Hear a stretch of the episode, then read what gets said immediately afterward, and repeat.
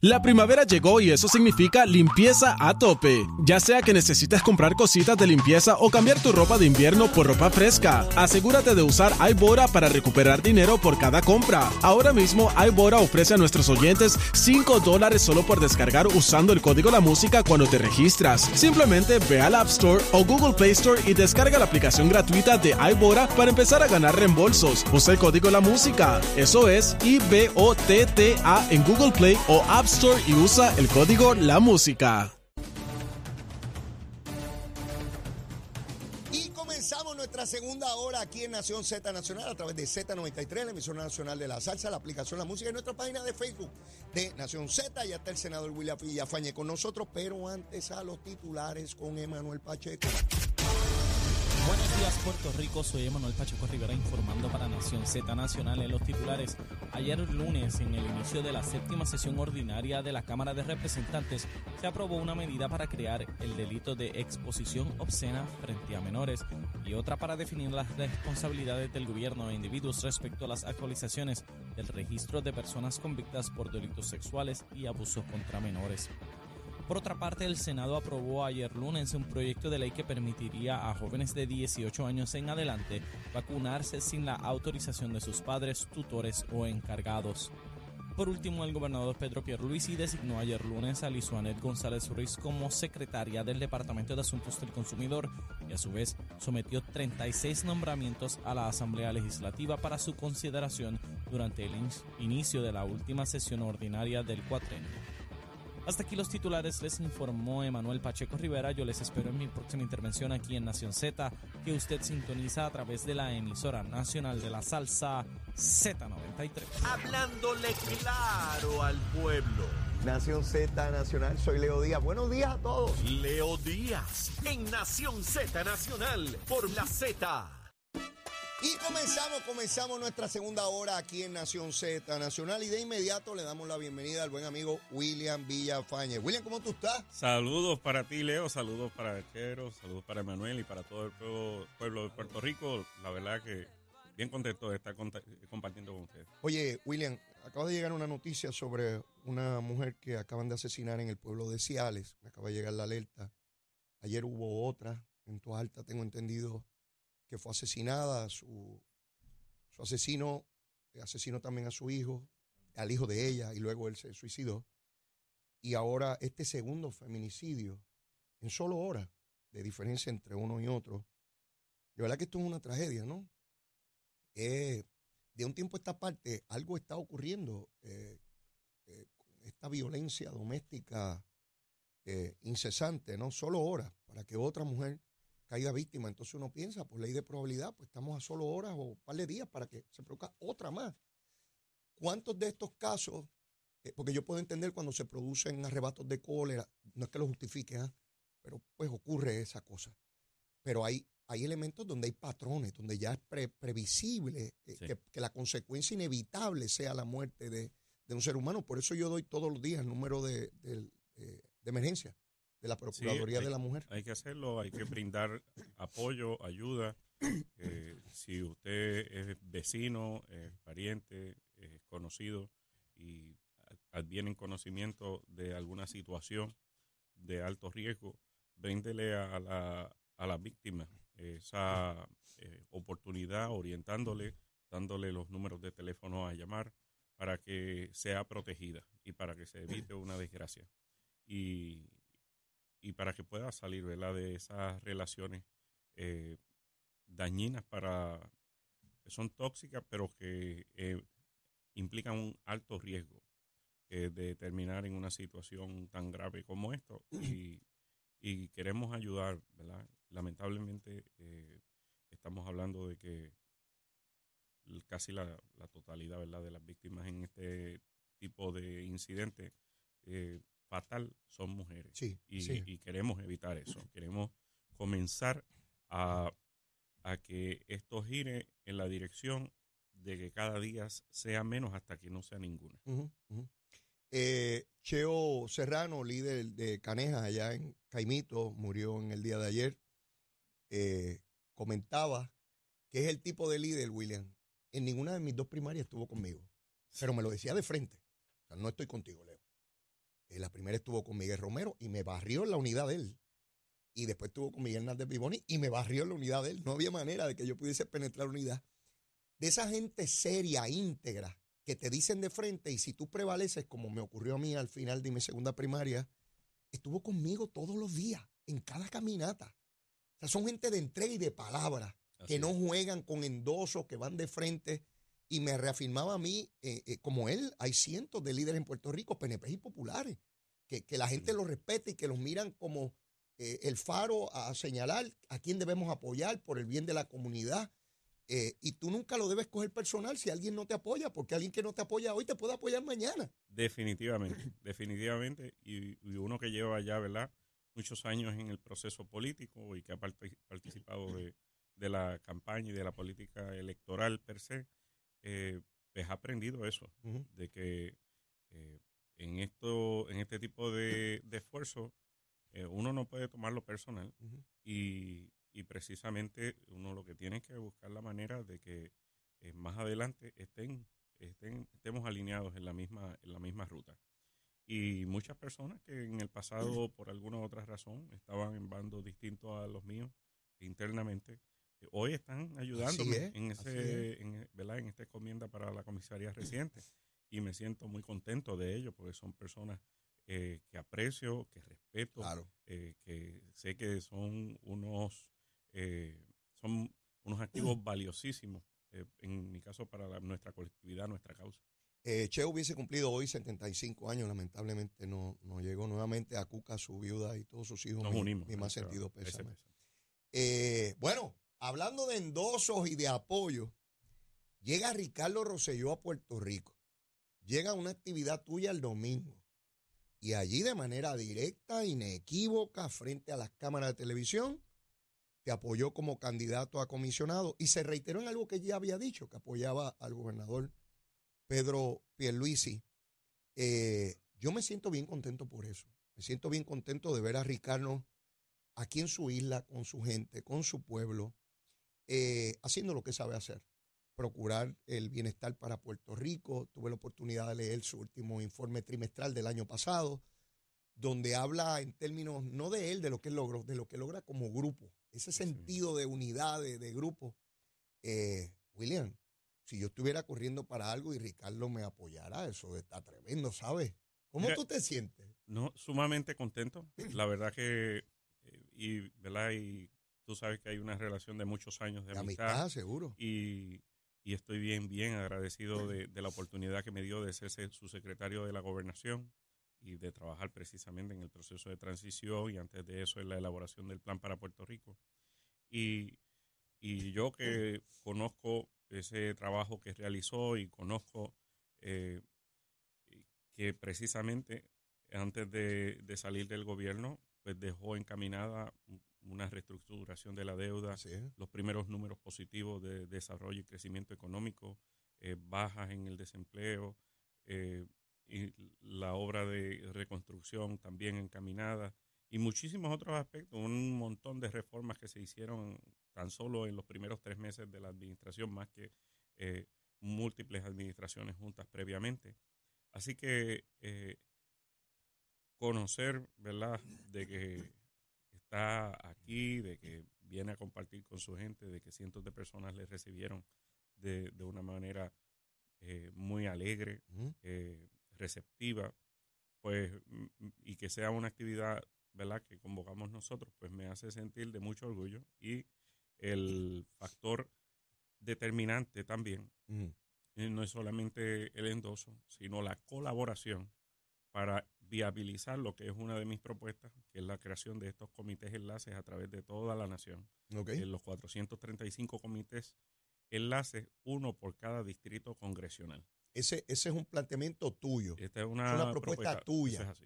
que en cada uno de los 435 legisladores federales que hay en la Cámara, demócratas o republicanos, que en cada uno de esos distritos haya qué? Un comité enlace. Ese comité enlace va a estar compuesto por veteranos, va a estar compuesto por residentes de Puerto Rico y residentes de ese distrito. Ok. y va a permitirnos, eh, ¿verdad? Eh, Primero, estrechar lazos con cada uno de estos congresistas Sí. y plantearle la posibilidad de establecer acuerdos de colaboración.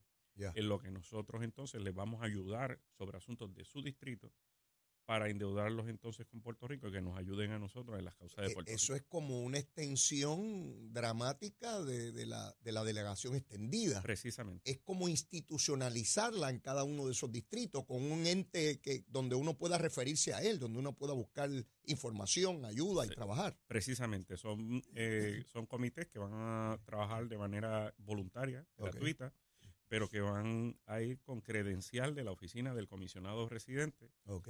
a, ¿verdad? a, a- a establecer esa relación con tremendo. cada uno de estos congresistas. Recuerda que 435 eh, congresistas no es poca, no es poca cantidad. De hecho, allí hay congresistas que no se conocen entre ellos. Seguro. Pasa, pasa el término del Congreso y nunca se E- conocen. Eso es importante que tú lo señales porque probablemente muchas personas en Puerto Rico piensan que todo el mundo se conoce allí. Eso no es así. Eh, para empezar, son de partidos distintos. Es un número enorme de personas y es probable que tú relaciones la cara de saber de que esa persona está aquí, pero probablemente nunca lo has saludado ni te interesa saludarlo porque es de otros partidos, representa, uno es de New York y el otro es de Montana, este, con ideas y visiones totalmente distintas de, de lo que debe ser la nación. Sí, normalmente eh, la interacción eh, del- de los congresistas es más con el liderato, eh, los que presiden comisiones, eh, pero entre, entre ellos es muy poca la interacción que se da ¿verdad? entre los congresistas que, que no ocupan estas posiciones de liderato, Ajá. muchos de los cuales tampoco están mucho tiempo en Washington, no residen en Washington, residen en sus estados, van allí solamente para las sesiones. Eh, y por eso es importante ampliar el alcance ¿ok? de la oficina del comisionado re- residente para lograr entonces mayor efectividad eh, sobre los asuntos concernientes a Puerto Rico.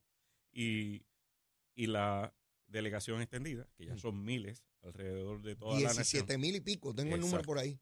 pues eh, son precisamente el tipo de, de voluntarios que, que encabezarían la conformación de estos comités. Ya. Y, y esta colaboración, que le agradezco a, a Ricardo, que es el líder ¿verdad? De, de esta, de esta de- delegación extendida, pues entonces eh, facilita el que comencemos con el pie derecho eh, e incluso antes de, de tomar posesión en el cargo podamos ya darle forma a gran parte de estos comités. En horas de la tarde de ayer eh, pude ver a través de las redes sociales que eh, Ricardo Rosselló regresó a Fortaleza. ¿sí?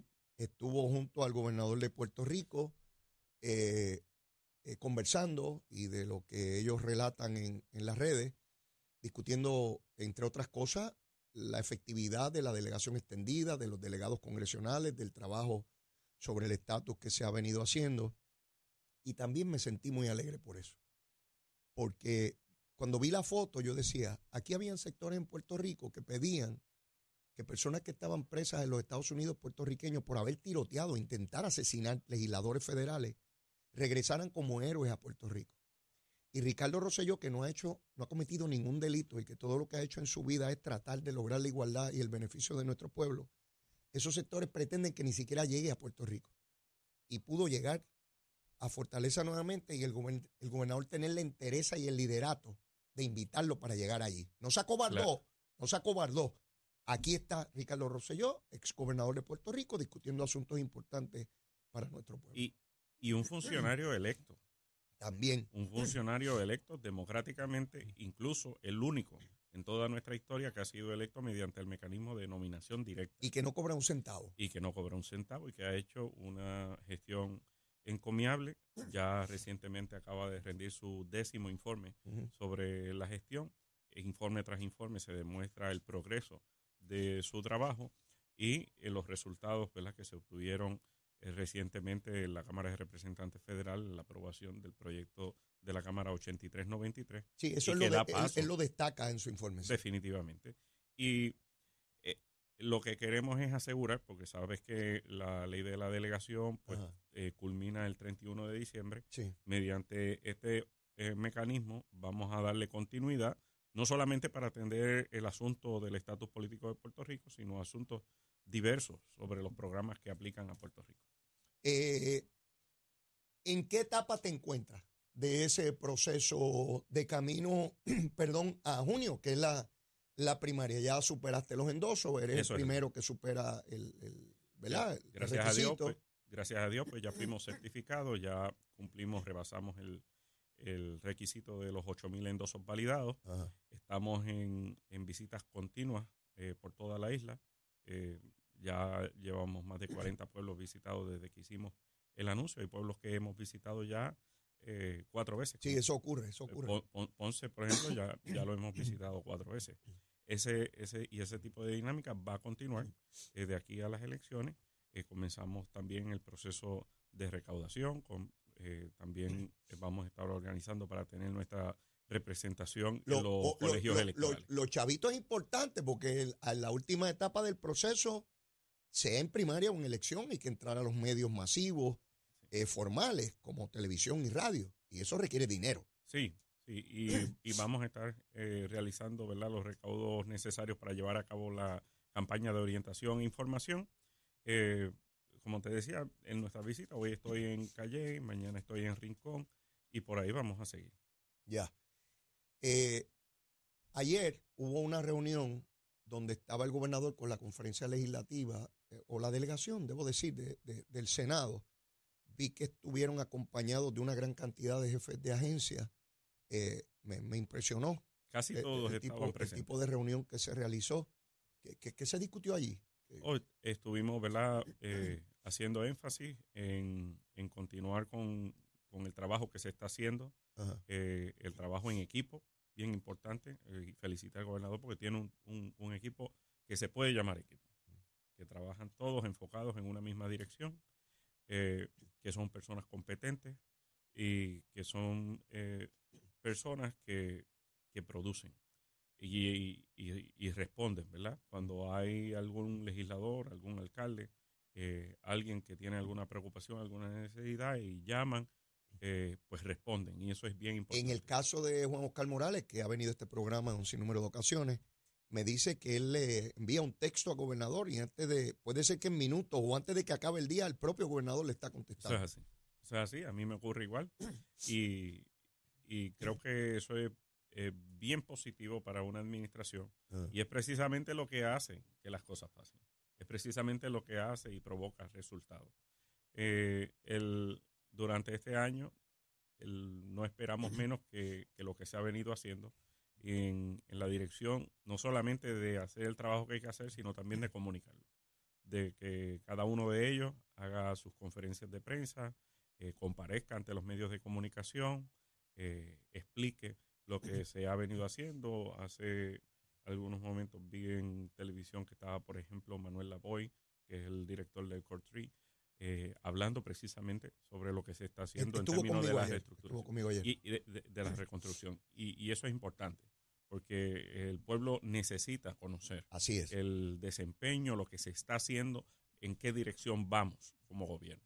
Eh, a, a tono con eso, ayer yo tuve a Manuel Lavoy, a Iván Báez de Genera y tuve a Robert Méndez. Eh, Robert es abogado, es agrimensor, es asesor del gobernador en proyectos críticos. Eh, este, este hombre es una joya, es un diamante. Yo lo traje aquí, la cantidad de comentarios, tiene un conocimiento de primera mano porque estuvo desde el GAR allá cuando Ricardo Rosselló y tiene una experiencia única, a mi juicio, en términos de permisología, trámite federal. Bueno, la gente quedó encantadísima con, la participación de él ayer en el programa. Y eso que tú mencionas, William, estamos en año electoral y no van a faltar políticos inescrupulosos que van a intentar confundir sobre los procesos, sobre lo que está ocurriendo. Y es importante que el pueblo conozca qué etapas hay que sobrellevar para lograr que se viabilice un proyecto particularmente de infraestructura que tiene tantas complejidades en la aprobación, en la justificación, en la asignación de fondos, en la adjudicación finalmente del proyecto. Eh, bueno, yo no sabía que FEMA no autorizaba que el que diseñaba construyera. Y como parte del ejercicio de esta administración logró que FEMA autorice que el que eh, diseña pueda construir, que es como están haciendo el hospital de Vieques, porque si no, es, es más tiempo que se extiende. El- el- lo- yo, no, yo me enteré de eso ayer, Sí, precisamente porque Méndez me lo explica. ¿Cuánta gente del pueblo pensará, no, eso es rápido, ¿por qué no lo acaban de hacer? Eh, y, y mira el trámite que había inmerso ahí. Claro, y, y eso acelera el proceso porque el, el que se lleva el contrato quiere acelerar el proceso de diseño porque quiere construir. Claro. Eh, así que ahí hay ¿verdad? una motivación Adicional. A, a- a agilizar el proceso. No necesariamente, si tú lo separas, no necesariamente el que diseña tiene mucho ánimo de hacer el proceso Sí, sí. completo rápido, ¿verdad? Y, y, y en términos de planificación, la unificación de ambas cosas, pues también lo facilita. Y sí, eso es, eso es así y se ha estado haciendo, eh, incluso en municipios adoptando este mecanismo. Y con respecto a la obra, mira, he hablado con múltiples alcaldes, incluyendo alcaldes populares, Mm, y, y me lo reiteran, mm. que es muy normal en esta etapa que las subastas queden desiertas, queden eh, donde no vaya ningún licitador. Y si va algún licitador, excedien- va excediendo los precios. Porque la industria de la construcción está operando a su máxima capacidad. Hay demasiados proyectos. O sea, es bien difícil encontrar algún, a- algún obrero eh, que, que esté desempleado. Eso, eso es prácticamente imposible. Ya momentos. empiezo a ver en algunos proyectos lo que veía en los 90 cuando estaba Pedro Rosselló, que se solicitan electricistas, Sí, albañiles, plomeros en este proyecto. sí. Así mismo, así mismo. y eso es positivo. Eh, claro que quisiéramos que toda la reconstrucción se diera lo más rápido Mañana, posible, mañana todo listo. pero eso no ocurre de esa manera. Y, y entonces, en al- hace algún tiempo sí planteaba, ¿verdad?, el lado positivo de esto, Ajá. y es que en la medida que sea un, un trabajo eh, prolongado en términos económicos, el dinero se queda aquí, circulando en nuestra economía Claro. y no, no yéndose a través de contratistas de fuera de Puerto Rico. ¿Verdad? Sí, hace falta ahora, ¿verdad? Traer mano de obra, hace falta, ¿verdad? Traer este, algunos que otros contratistas para proyectos un poquito eh, que no son de lo común que se Sí, sí, realizan. de lo convencional. Pero, pero en la medida, ¿verdad? Que esta obra eh, dure algunos eh, 10 años en Ah. la totalidad, porque estamos hablando de una obra vastísima, pues entonces ese dinero va a seguir circulando en nuestra economía. Vi como parte de lo que se desarrolló ayer en esa reunión eh, el liderato de Tomás Rivera Chat. Yo tengo que destacarlo porque sencillamente eh, es excepcional el trabajo que Tomás Rivera Chat está haciendo bajo las condiciones inhóspitas de una delegación del Partido Popular en mayoría en el Senado de Puerto Rico. Tomás eh, eh, ejerce un liderato inequívoco allí, eh, sus presentaciones en radio y televisión diarias, diarias en un proceso de fiscalización a- al Partido Popular y en defensa de la administración son, son inigualables, ¿sabes? To- Tommy es una persona brillante, eh, con, con una experiencia eh, de muchísimos años, no solamente ¿verdad? en la política, sino eh, también como profesional, fue fiscal, este, luego fue comisionado electoral, secretario del partido. Ha sido de todo, y, y ¿verdad? Preside- presidente del partido. del partido incluso. también.